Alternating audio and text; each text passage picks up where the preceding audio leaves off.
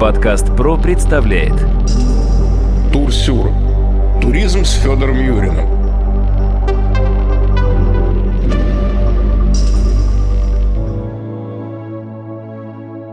Здравствуйте, дорогие друзья, у микрофона Сергей Чеботков, и мы продолжаем наши беседы о туризме. И, как обычно, мой собеседник здесь рядом со мной в студии – это журналист, фотограф, эксперт по туризму, человек, лично побывавший более чем в 80 странах, Федор Юрин. Федя, привет. Добрый день. Насколько я знаю, буквально на днях ты вернулся из Оренбурга, и мне очень интересно, вообще, туристический ли это город или нет? Есть ли что там посмотреть туристу? Потому что для меня Оренбург – это лишь только место, где производятся знаменитые оренбургские шали, ну и что что-то еще со школы «Капитанская дочка Пушкина». Вроде действие происходило где-то там же. Но на самом деле сегодня Оренбург вообще привлекательное место именно с туристической точки зрения. Как это ни странно, да. Я тоже ехал с твердым стереотипом, что в этом городе ничего нет. Город известен только двумя вещами. Вот Оренбургский пуховый платок, который стал известен, кстати, благодаря песням Людмилы Зыкиной. И еще вот благодаря этому восстанию Емельяна Пугачева, которое прошло, кстати, о восстании Емельяна Пугачева мало кто сейчас знает вообще, и мало кто знает, где это было, а уж молодежь тем более. Но, тем не менее, вот Оренбург пять месяцев находился в конце 18 века под властью мятежного уральского казака, который объявил себя императором Петром Федоровичем Емельяна Пугачева. Восстание закончилось, в принципе, очень плохо. Пугачева поймали, четвертовали там на Красной площади и все прочее. Но вот два стереотипа, больше ничего. Моему удивлению, город, но скорее даже не город, а весь край, вся Оренбургская область, потому что там помимо города есть еще посмотреть, где рядом с Оренбургом и подальше от Оренбурга, оказался интереснейшим местом.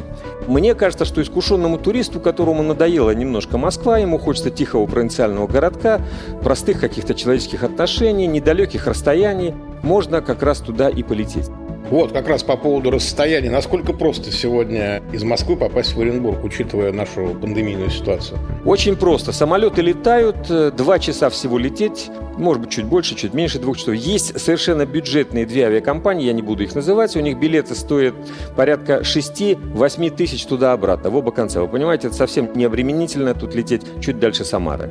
Кстати, по поводу цен, если мы сразу будем говорить, то достаточно дешевый город. Скажем, э, в местной гостинице можно проживать, всего заплатив тысячу рублей за человека. Завтрак, правда, входить в эту стоимость не будет. Э, есть там небольшие такие гостинички, но есть и брендовая. Одна единственная гостиница брендовая, Хилтон. Там действительно очень дорого, и там останавливаются звезды. Там, когда проводятся крупные мероприятия, все наши знаменитости предпочитают именно там и оставаться. Давай начнем с культурных достопримечательностей. Какие культурные достопримечательности, ну, наиболее, может быть, э, must да, в этом городе? Не так много их, к сожалению, потому что советская власть, власть большевиков очень сильно прошлась по этому городу. Начнем с того, что крупнейший собор, э, который находился в самом начале нынешней Советской улицы, он находится недалеко в так называемом районе Беловка, это около моста, который соединяет европейскую часть города и азиатскую. Вот, кстати, любопытство еще. Река Урал, бывшее название Яик, эта река, она протекает как раз по Оренбургу. И вот там есть такой любопытный мост достопримечательность, там стоит стела, написано с одной стороны Европа, с другой стороны Азия. Все фотографируются, все довольны, все счастливы. Вот, пожалуйста. Так вот, крупнейший собор э, Казанской Божьей Матери, он был уничтожен как раз в начале этой улицы, взорван в 30-х годах прошлого века, и на его месте поставлен памятник летчику Валерию Чкалову. Причем любопытно, что Чкалов никогда в жизни не был в Оренбурге, но тем не менее памятник ему поставили, было летное училище его. Более того, даже город Оренбург, название которого, кстати, произошло от названия местной реки Орь, Орбург город, Оренбург, то есть город или замок на реке Орь. Так вот, Оренбург был назван с 30-х годов прошлого века до 50-х городом Чкаловым. Парадокс, казалось бы, ну откуда, да? Тем не менее, вот так вот случилось. Мы начнем о культурно-познавательном туризме говорить. Есть немножко объектов, до той же Большой Советской улицы. Она пешеходная, кстати, очень длинная улица. Если идти от памятника Чкалову и не доходя памятника Чкалову, если повернуть направо, там будет музей истории Оренбурга. Историческое здание, которое когда-то занимала Гаупфахта. Гаупфахта это, по сути, ну, наверное, знаете, да, штрафной изолятор для солдат. Около Гаупвахты стоит памятник Пушкину. Чему памятник Пушкину? Потому что в 1833 году Александр Сергеевич Пушкин побывал в Оренбурге. Был он тут недолго, правда, несколько дней. Приехал он сюда для того, чтобы собирать свои материалы для написания истории русского бунта о восстании Пугачева и знаменитого своего произведения «Капитанская дочка». Все события, которые происходили в «Капитанской дочке», они как раз происходили большей частью на Оренбургской земле. Я, кстати, даже слышал, по-моему, что вот эта крепость, она в реальности существовала, где служил мальчик Гринев, вот этот молодой. Была крепость, сейчас от нее не осталось ничего. Но, забегая немножко вперед о пригородах Оренбурга, могу сказать, что есть такой известный достаточно режиссер Прошечкин, который снял фильм «Русский бунт», как раз о Екатерине, о Емельяне Пугачеве и так далее и тому подобное, по «Капитанской дочке». Так вот, он сделал декорации как раз ко всему этому фильму. Там была крепость, церковь, там редуты. Это недалеко от Оренбурга, поселок Саракташ. Вообще очень любопытно, что хотели сделать объект такой вот культурный, чтобы посмотреть на эту крепость. Но э, какой-то человек частный купил большой участок земли, и теперь, чтобы посмотреть на все эти декорации, нужно заплатить деньги. Очень смешной эпизод нам рассказали о жизни Прошечкина местный гид. Прошечкин, проезжая мимо своих же декораций, которые он когда-то построил и снимал там фильм, он захотел своим друзьям показать их. Он подъехал к воротам, вышел тут же вертухай, сторож и сказал, плати деньги. Он сказал, ну как, минуточку, я вообще сам режиссер, который построил декорации, я Андрей Прошечкин. На что ему было сказано, да мне по одному месту все это делать, деньги плати. Все. Прошечкин развернулся и ушел. Но, возвращаясь да, к культурно-познавательному туризму, можем дальше продолжить путешествие по Большой Советской. Там любопытное здание библиотеки, дворянское собрание. Сейчас это несколько учебных заведений Оренбурга. Там вообще очень много студентов, и я заметил, что на этой улице, на Большой Советской, очень много молодежи. Когда доходишь до самого конца ее, видишь там башню новодельную с часами, а во дворе этой башни граффити очень любопытное – и вот на этом граффити расписана как бы история Оренбурга и расписана история самых знаменитых, самых интересных людей, связанных с этим местом. В подвале находится музей, опять же, культурно-познавательному туризму, который местный энтузиаст сделал, музей, повествующий о самых знаменитых людях Оренбуржья. Для меня было открытие, например, что Георгий Маленков, Георгий Маленков – это председатель Совета министров, который был до Хрущева, но после Сталина. Так вот, он был родом из Оренбурга, оказывается. Значит, э, из современников, если взять, это уже не сам Оренбург, а Оренбургская область. Ну, наверное, знают такую актрису Лариса Гузеева. Вот она родилась в Оренбургской области, поселок Нижний Неженка, это недалеко от Оренбурга. Ольга Остроумова, прекрасная актриса, которая тоже родилась на Оренбургской земле. Два персонажа, которые знает молодежь, сейчас, наверное, вся. Один из создателей «Ласкового мая», Юрий Шатунов, долгое время болтался в детском доме в Оренбургской области. Именно здесь его заметили создатели группы «Ласковый май», когда он там пел этот мальчишка. И именно отсюда началось вот это восхождение. Самый модный тиктокер, который собрал миллионы всяких там лайков себе. Наверное, знаете, кто это такой. Даня Милохин есть такой. Так вот, этот Даня Милохин, оказывается, тоже родом из Оренбурга. Подкаст «Про» представляет Турсюр. Туризм с Федором Юриным.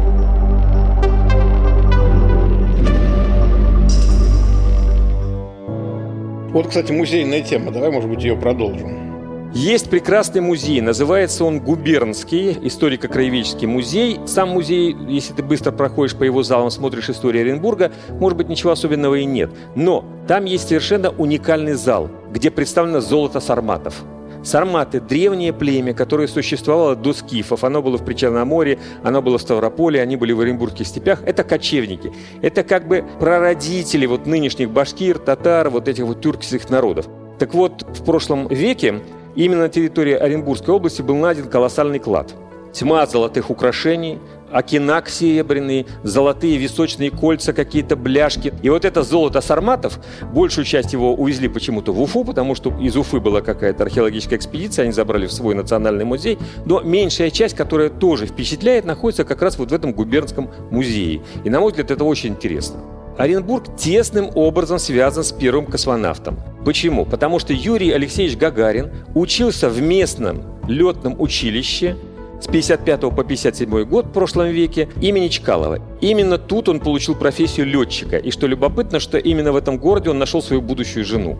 Курсант летного училища Юра Гагарин, обладая великолепной улыбкой и маленьким ростом. Кстати, я был удивлен, узнав в музее, что космонавт Юрий Гагарин был маленького роста, 158 сантиметров. Представляете, да? Я представлял его каким-то большим, да, он 158 сантиметров. И почему, собственно, он летчиком стал? Потому что летчиком э, в то время можно было стать как раз малорослым. Кабины были маленькие на самолетах МиГ-15, на котором он летал. Это все я узнал в музее Гагарина. Гагарина, где, кстати, представлен его подлинники э, скафандр, в котором он запускался в космос. Так вот, он нашел, бегая на танцы, в местный дом культуры, нашел там свою будущую жену. И э, Юрий Гагарин часто приезжал в этот город, общался, причем общался очень на коротке, как-то по-простому, люди как-то его когда узнавали. Ну, то есть это было достаточно любопытно. Переходим к народным ремеслам. До сих пор еще, к счастью, Пуховые платки делают в Оренбурге. Вообще, чем они славятся? Почему они вот такие считаются особыми какими-то? Потому что местная коза у нее особый пух. И этот пух, он невесомый и в то же время очень сильно греет. Действительно, реально греет. До сих пор еще остались вот эти вот бабушки, которые разводят этих коз. Их очень мало осталось, к сожалению. Сейчас везут сырье, бог знает откуда, мешают с вискозой, мешают с хлопком и так далее. Но, тем не менее, оренбургские пуховые платки можно купить как сувенир. Правда, это очень дорого, я сразу говорю. Цена начинается от 700 рублей. Это самый простой. Самый простой там палатин какой-нибудь. Но цена доходит до 25 тысяч рублей рублей. Представляете, да? Так называемая паутинка. Федь, ну ты вот еще в начале нашего разговора упомянул, что есть что посмотреть и в пригородах Оренбурга. Можно немножечко об этом рассказать? Это очень интересно и даже, может быть, гораздо более интересно, чем сам город. Начнем с трех основных точек. Значит, недалеко от города, 70 километров примерно от Оренбурга, находится знаменитейший курорт, который знаменит не только на Оренбургскую область, но и на всю Россию, Соль-Илецк знаменитый город Соль-Илецк. Чем он знаменит? Когда-то здесь добывали соль. Она считалась одной из лучших. Надо сказать, что на Парижской выставке эта соль заняла первое место в прошлом веке. И потом, когда соль перестали добывать, но ее сейчас, кстати, добывают до сих пор, там есть этот комбинат, образовались котлованы, образовались озера, полные вот этой соли целебной. Их там семь целых озер, и говорят, что по своим целебным качествам вот эти вот соляные озера и грязь, которая существует в них, они целебны и ничем не уступают Мертвому морю, но на порядок дешевле дешевле. Туда на порядок дешевле прилететь, чем, скажем, в тот же Израиль на Мертвое море. Лечат псориаз, лечат кожные заболевания, экземы, опорно-двигательный аппарат, артриты всевозможные, артрозы. И причем очень хорошо. Никаких проблем с поселением нет. Местные жители сдают свои койко-места. Есть несколько санаториев. Конечно, стоит э, это посетить. Правда, в основном существует вот этот вот курорт в летнее время. Зимой все-таки там холодно. Оренбургские степи, там вот нет деревьев и достаточно серьезный пронизывающий ветер, холодно. Вот с ветра-то мы и начнем со второго объекта, потому что в голой степи находится второе любопытнейшее место, которое называется Национальный заповедник лошади Проживальского. Знаменитые лошади Проживальского, названные так в честь Николая Михайловича Проживальского, генерала-аншефа, который в 19 веке во время одной из экспедиций открыл вот эту дикую лошадь. Как раз единственный заповедник у нас в стране находится именно там. Я был в этом заповеднике, это уникально, очень любопытно. То есть там примерно не так много сейчас лошадей содержится, 60. Чем они интересны? Это одна из трех лошадей в мире, которая практически существует в том виде, в котором она существовала десятки тысяч лет назад. Причем лошадь эту не приручили, она под седлом ходить не может. Невозможно заставить чистокровную лошадь, она не будет работать на человека. Маленькие приземистые лошадки больше напоминают крупных ослов или мулов. У них песчаного цвета шкура, вдоль спины идет черный хребет, зебровидные ноги такого цвета и очень агрессивные. Когда мы там были, нас предупредили. Заповедник большой, вот эти лошади, они самцы, ходят гаремами. То есть самец, у него 10-12 подруг, у одного аж 24 подруги. Он их должен окучивать. И вот они ходят свободно на громадной территории, едят там э, траву эту, размножаются и ни о чем не думают. Люди к ним приезжают на джипах, смотрят на них, фотографируют, люди-пришельцы. И когда ты подъезжаешь, там у них есть специальный вот молодняк, 6 самцов, насколько мне известно, сразу предупреждают, не подходите близко, потому что лошадь Проживальского очень агрессивное животное. Она, например, совершенно спокойно может убить лису, которая существует в степи. Абсолютно спокойно они бьют копытом и убивают волка. То есть волк не может справиться. Если это стая вот этих вот лошадей Проживальской, то невозможно ничего с ними сделать делать. Любопытно посмотреть все это дело, но директор этого заповедника, он сам подходил и говорил, что если вы сядете на корточке и будете фотографировать, то лошадь может напасть. Она вас воспринимает как игрушку. Если вы встанете и начнете махать руками, она вас испугается, потому что вы выше лошади. Это вот второй объект уникальный. Там, кстати, был Путин, ему очень понравилось там. И третий объект, на мой взгляд, заслуживающий внимания, который находится в пригороде Оренбурга, но это не пригород, конечно, километров 70 проехать, наверное, может быть 80. Музей первого премьер-министра правительства обновленной России Виктора Черномырдина. Все прекрасно помнят его перлы, наверное. Хотели как лучше, а получилось как всегда. Россия – это континент. Здесь вам не тут. Это все перлы, которые Виктор Черномырдин. Так вот, он родом достаточно интересный человек, как выяснилось. Я вообще о нем мало что знал. Ну, играл на гармошке какие-то перлы, афоризмы, анекдоты травил какие-то, и все. Тем не менее, этот человек, он родился в селе Черный Отрок, в котором находится сейчас его громадный музей. И этот человек, поднявшись как бы с самых низов, крестьянский парень, обычный сельский, дошел до поста премьер-министра, то есть второго человека в государстве. В этом музее показан его путь, как он шел. В 35 лет человек, между прочим, стал руководителем крупнейшего газоконденсатного перерабатывающего завода, самого крупнейшего на тот момент в мире. Представляете, в Оренбурге нашли нефть и газ, поэтому нужен был перерабатывающий завод. А он по своей специальности как раз был специалистом по нефти и по газу. Два момента, заслуживающих интереса в этом музее, на мой взгляд. Первое – это коллекция наград, которыми его награждали. Там такая пирамида стоит стеклянная, и со всех сторон можно посмотреть награды. Награды, которые одарило его украинское правительство. Он же был послом России на Украине, и там очень смешные, конечно, медали эти украинские Богдана Хмельницкого, Кирилла Разумовского, все разноцветные, красивые такие. Второй момент – это коллекция картин, причем подлинники. У него там Саврасов есть, у него там Айвазовский есть. Это картины, которые ему дарили. И третья совершенно уникальная коллекция эксклюзивных автомобилей. 19 автомобилей. Минуточку, 19. Да еще какие? Собственный бронированный Мерседес, в котором он ездил. Там громаднейшее толстое стекло. Его показывают. Фиолетового цвета Волга ГАЗ-21. Почему фиолетовый? Задавал вопрос гиду. Почему? Говорит, ну понравился ему этот цвет, и все тут. Но любопытно в этой «Волге» не то, что она фиолетового цвета даже.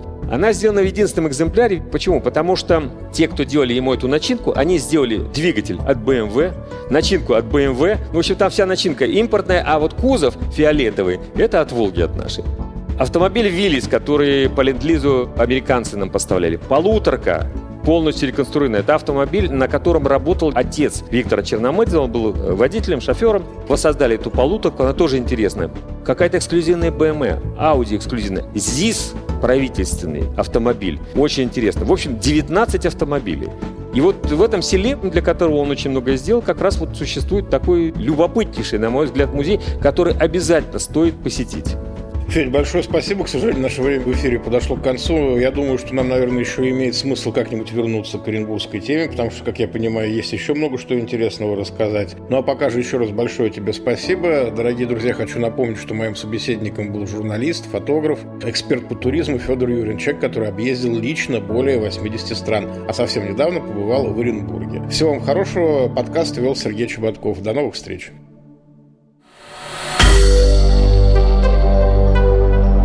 Компания «Подкаст Про».